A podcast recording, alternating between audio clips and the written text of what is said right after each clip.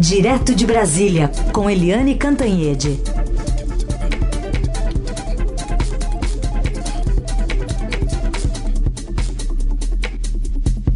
Oi, Eliane, bom dia. Bom dia, Raíssa e Carolina, ouvintes. Oi, Eliane, bom dia. Vamos começar então falando sobre os juros que dispararam e a gente sabe que esse, essa é uma notícia da área da economia, mas que influencia totalmente no cenário político, né? Especialmente quando a gente tem um presidente pensando em reeleição. É, exatamente. Os juros cresceram, aumentaram numa tacada só, numa reunião só do Copom 1,5. Um, uh, isso é o maior índice de aumento desde 2002. Desde 2002, ali no final do governo Fernando Henrique Cardoso, não se via isso, um aumento tão grande. Geralmente aumenta 0,25, 0,50, o mercado fica, ah, vai ser 0,25, 0,50, mas agora 1,5. É um, uma disparada dos juros, a expectativa de que essa dose se repita também em dezembro, mais uma atacada em dezembro, e os juros já estão 7,75 ao ano. Isso é, como vocês disseram, Heisen Carolina, isso é uma má notícia econômica, mas é também uma má notícia política, porque o presidente Jair Bolsonaro entra no ano da eleição, portanto, no ano em que ele vai disputar a reeleição, com juros ali podendo bater uh, os dois dígitos, a inflação muito acima do teto da meta, desemprego muito alto, miséria, preços descontrolados em áreas chaves, né, combustíveis e energia elétrica de empresas e domiciliar. Então, é, isso deve mexer com os nervos, imagino, no Palácio do Planalto. E o grande temor do mercado é que essa situação de descontrole e essa situação de ameaça à reeleição do presidente leve o governo e o próprio presidente a saírem não apenas estourando o teto de, teto de gastos, mas jogando os uh, principais valores e indicadores da economia para o alto. Portanto, toda a atenção é pouca. Muito bem. Outro assunto para a gente acompanhar ainda, Eliane, desdobramentos da CPI da Covid. Aliás, hoje a Polícia Federal deflagrou uma operação em busca de documentos apresentados pela Precisa Medicamentos para o Ministério da Saúde, naquele processo de compra da vacina Covaxin. A Precisa que foi alvo da CPI da Covid por ter intermediado uma aquisição que depois foi cancelada de 20 milhões de doses da Covaxin com aquele preço, né? 1 bilhão e 600 milhões de reais com suspeita de pedido de propina. E além disso, a CPI entregou toda a documentação ontem para o procurador Augusto Aras, né, Eliane? É, uh, essa operação da Polícia Federal é um sinal, é uma é, é na prática a comprovação de como a CPI foi importante para o país, foi importante para conter esse tipo de coisa. Porque a Precisa Medicamentos jamais poderia estar fazendo negócios dessa monta com o governo federal, porque ela já era investigada pelo próprio Ministério da Saúde, mas também pelo governo do Distrito Federal, também pela Petrobras, exatamente pela prática de vender por preços é, sobrevalorizados e depois não entregar o produto ou entregar produtos fora da qualificação do contrato. Ou seja, era impossível ela estar negociando com o governo federal. Ah, ela é sócia da Global Medicamentos, que fazia tudo isso. E era a Global é a principal sócia da Precisa, ou seja, eu acho que bastava um Google e o Ministério da Saúde ia cair fora, mas ou não fizeram o Google ou estavam dispostos a, sei lá, a é, contratos, medidas, negociações, vamos dizer, esdrúxulas.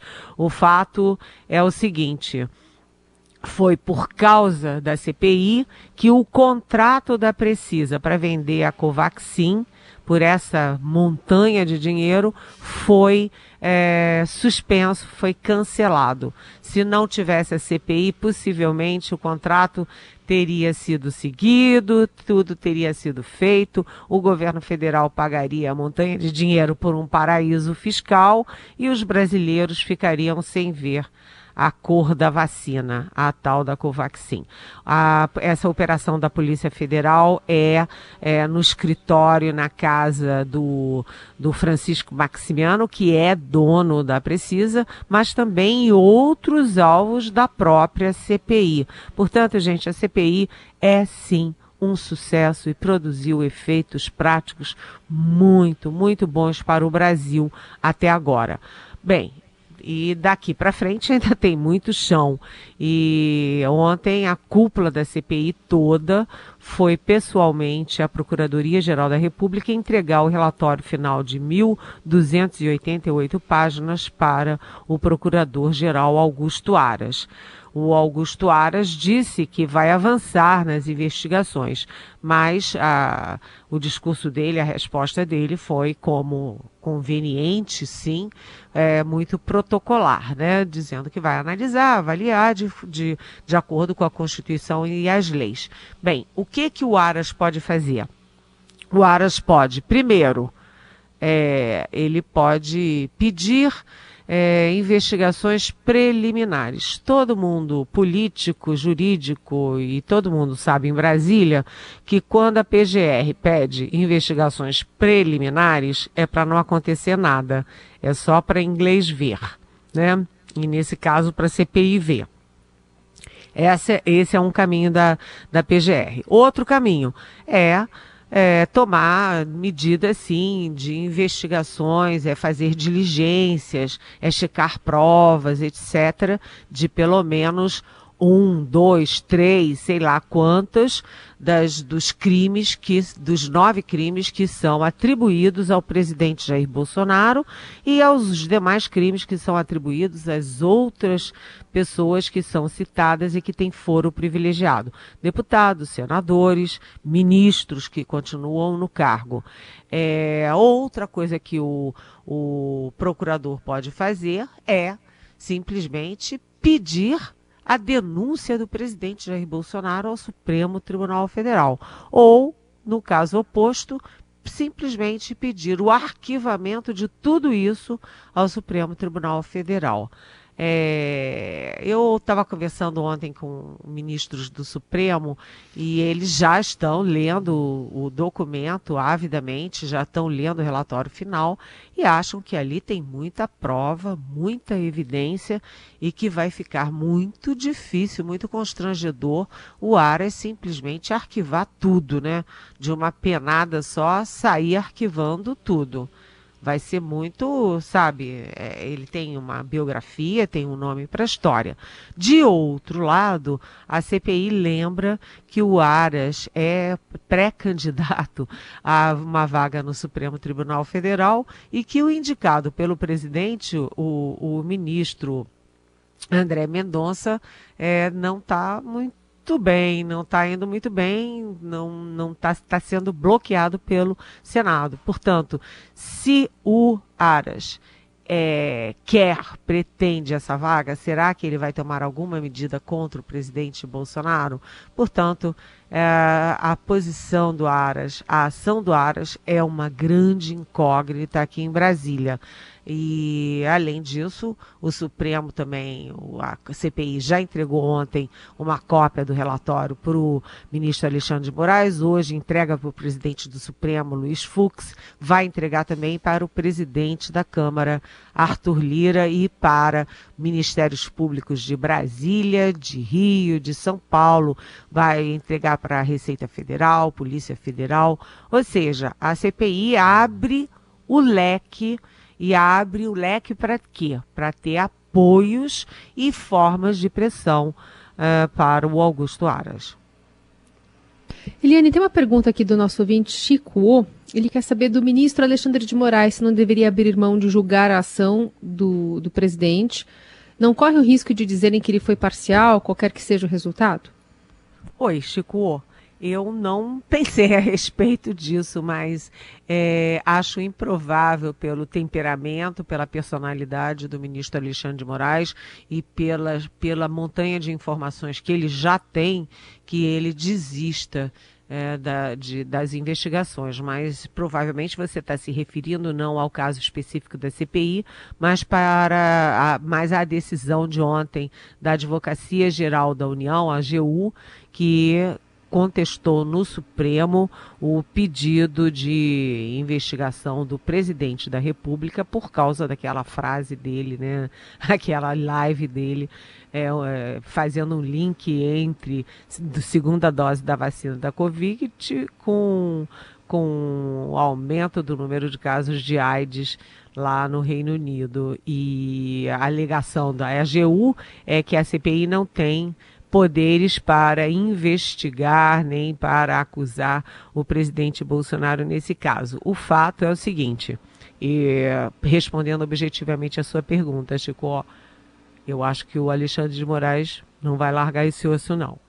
De análise política direto de Brasília com Eliane Cantanhede, ainda sobre a CPI da Covid, ontem tivemos o presidente da Câmara, Arthur Lira, reagindo à CPI, na abertura lá dos trabalhos no plenário, o presidente Arthur Lira criticou o relatório elaborado por, pelo senador Renan Calheiros e considerou inaceitável a proposta de indiciamento de deputados. Vamos ouvir o que ele disse. Ainda que graves sejam os fatos investigados, uma CPI não pode se converter em um instrumento inquisitorial de exceção, infenso ao controle e dotado de poderes exorbitantes ou ilimitados. A hipótese suscitada pelo relator da CPI da pandemia de indiciar parlamentares desta casa por suas manifestações públicas ou privadas fere de morte direitos e garantias fundamentais. Bom, Helene, está aí a manifestação do presidente da Câmara, só uma ressalva que nem tudo, todo indiciamento foi com base em opiniões de parlamentares, né? Tem outras suspeitas, né? É, é que tá, né? É uma coisa é a opinião é, política de parlamentares sobre juros, sobre é, desemprego, sobre educação. Isso é uma opinião. Agora, o parlamentar agir, atuar na prática é, contra as medidas de proteção das pessoas, contra isolamento social, contra máscara, contra vacina, é, colocando a vida das pessoas individualmente e em massa em risco, isso já não é direito à opinião. Né? Mas o Arthur Lira aí está sendo o Arthur Lira né? Ele muito corporativista. O Arthur Lira tem duas características. Primeiro, muito corporativista, né? Veja só, é, lá o código eleitoral que ele liderou na Câmara é para tirar poderes da Justiça Eleitoral e dar poderes para os partidos, para eles próprios.